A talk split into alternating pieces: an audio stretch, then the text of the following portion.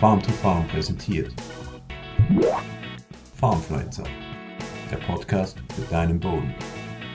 Das Verständnis darüber, wie Humusaufbau funktioniert, das hat sich in den letzten zehn Jahren massiv verändert. Was das für dich in der Praxis bedeutet, das schauen wir uns heute an.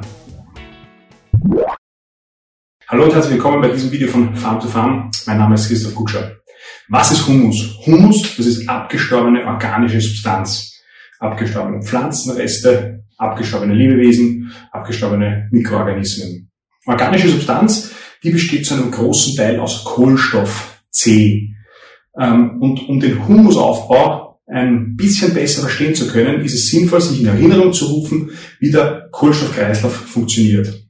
Wir haben eine Pflanze, die hat grüne Blätter und mit den Blättern äh, und dem Sonnenlicht und Wasser äh, bindet sie Kohlendioxid, also dieses CO2 aus der Luft und baut es, den Kohlenstoff daraus in der Pflanze ein, bildet also Organik, macht also äh, organische Masse. Wenn die Pflanze dann abstirbt, dann, äh, dann werden diese, fallen, fallen diese Pflanzenreste in verschiedene Stadien und werden im Boden äh, sukzessive zerkleinert von den Bodenlebewesen. Immer weiter zerkleinert, immer weiter zerkleinert.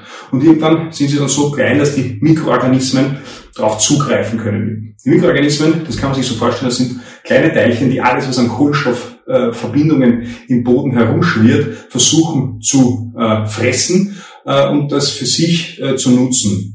Und im letzten Schritt, wenn die Kohlenstoffverbindung dann ganz klein nur mehr ist, dann äh, kommt es dazu, dass der Mikroorganismus das eben frisst und veratmet. Das heißt, es entsteht wieder CO2 äh, und äh, dieser CO2 geht wieder in die Atmosphäre nach oben. Gleichzeitig bei diesem letzten Schritt äh, werden aber die gebundenen Nährstoffe, die mineralischen Nährstoffe, die da noch drinnen sind, wiederum frei. Das heißt, sie stehen der Pflanze der nächsten Generation im Boden wieder zur Verfügung. Wenn wir jetzt Humus aufbauen möchten, dann müssen wir aber genau diesen Schritt hier unterbrechen, nämlich dass der Kohlenstoff dann letztlich wieder veratmet wird. Man muss also schauen, dass diese, diese Kohlenstoffverbindungen im Boden geschützt werden vor dem Zugriff von diesen Mikroorganismen, äh, vor dem, geschützt vor der Veratmung. Alles, was nicht geschützt wird, das wird sukzessive zerkleinert, bis es dann letztlich wieder in CO2 umgewandelt wird. Humusaufbau bedeutet also, äh, Kohlenstoffverbindungen letztlich zu schützen. Was bedeutet das jetzt für dich in der Praxis?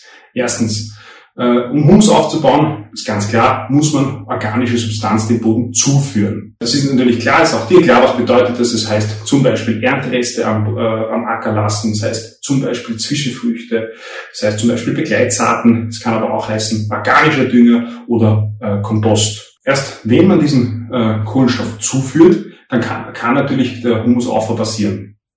Bei der Entscheidung, äh, welche Pflanzen du äh, verwendest, um äh, diesen Humusaufbau zu erreichen, da kannst du aber schon sehr viel Einfluss darauf nehmen. Weil es gibt Pflanzen, die sind schwieriger zu zerlegen. Also zum Beispiel holzige Pflanzenreste von Sonnenblume oder, oder faserige wie das Getreide, Stroh, die sind von den Bodenlebewesen relativ schwierig zu zerlegen. Das heißt, sie brauchen Energie, dass sie das zerkleinern und dabei kommt es zu Verlusten und zu einer Veratmung also zu Verlusten im Sinne von CO2. Kohlenstoff geht also wieder in die Luft. Es gibt andere Pflanzen, wie zum Beispiel Leguminosen äh, oder aber auch Raps. Der ist wesentlich leichter zu zerkleinern, also zu verarbeiten, und da gibt es weniger Verluste. Das heißt, äh, Leguminosen sind im Humusaufbau wesentlich besser als äh, schwierig zu verarbeiten, wie zum Beispiel eben Sonnenblumenreste. Der zweite ganz wichtige Schritt, äh, ganz wichtiger Punkt, wenn nicht sogar der wichtigste Punkt im Humusaufbau sind Mikroorganismen fördern. Das klingt auf den ersten äh, Blick ein bisschen paradox, weil die Mikroorganismen veratmen, ja, haben wir zuerst gesagt. Aber es ist so, die Mikroorganismen sind so klein und haben ja auch Ausscheidungen. Und diese Ausscheidungen, die äh, sind so beweglich im Boden, dass sie sofort äh, auf, im, im Boden von den Teilchen gebunden werden, auf Mineralien, Oberflächen oder in Aggregaten. Und weil sie dann gebunden und geschützt in, äh, in so einem äh, Teilchen sind, können sie nicht von anderen Mikroorganismen äh, veratmet werden. Das heißt, Mikroorganismen, deren Ausscheidungen, und auch wenn die Mikroorganismen absterben, die sind so klein, dass sie geschützt vor Veratmung sind. Mikroorganismen aufbauen und alles, was das fördert, also ein gesunder Wasser- und Lufthaushalt, äh, viele verschiedene Pflanzenarten, all das äh, fördert auch den Humusaufbau. Der dritte wichtige Punkt im Humusaufbau, das ist der Fokus auf die Wurzelbiomasse. In den letzten Jahren hat sich gezeigt, dass die, die, die Wurzeln viel, viel relevanter im Humusaufbau sind, wie alles, was an der Oberfläche sind, also die Blätter und der Spross. Ähm, es haben Erkenntnisse gezeigt, dass 46 Prozent des Kohlenstoffs, der in Wurzeln äh, ist, äh, zu Humus äh, aufgebaut werden kann, wohingegen nur 8 Prozent von dem Kohlenstoff, der in den Blättern und im Stängel ist, zu Humus äh, aufgebaut werden kann. Das heißt, wir haben eine viel, viel höhere Effizienz im, Aufbau von Humus bei Wurzeln. Ähm, warum ist das so? Das ist auch ganz interessant.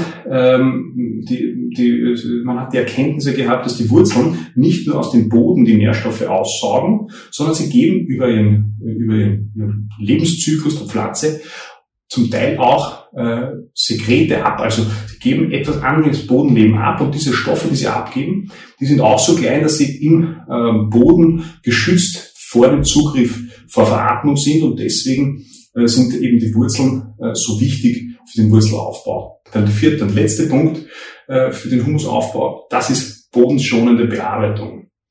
Warum? Das ist auch relativ logisch. Ähm, wenn du eine intensive, eine erwähnende Bodenbearbeitung hast, dann zerstört man Strukturen im Boden und die geschützten organischen äh, Verbindungen, von denen wir gerade gesprochen haben, also die geschützt sind im Boden vor dem Zugriff, die werden freigelegt.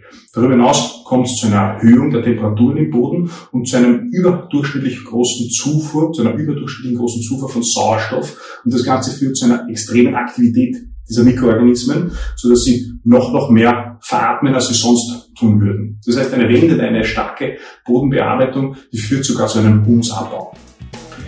Ich hoffe, ich habe dir äh, in diesem Video äh, einiges äh, erklären können über den Humusaufbau. In einem der nächsten Videos gehen wir darauf ein, wie schnell funktioniert Humusaufbau. Bis bald. Farmfluencer, der Podcast für deinen Boden.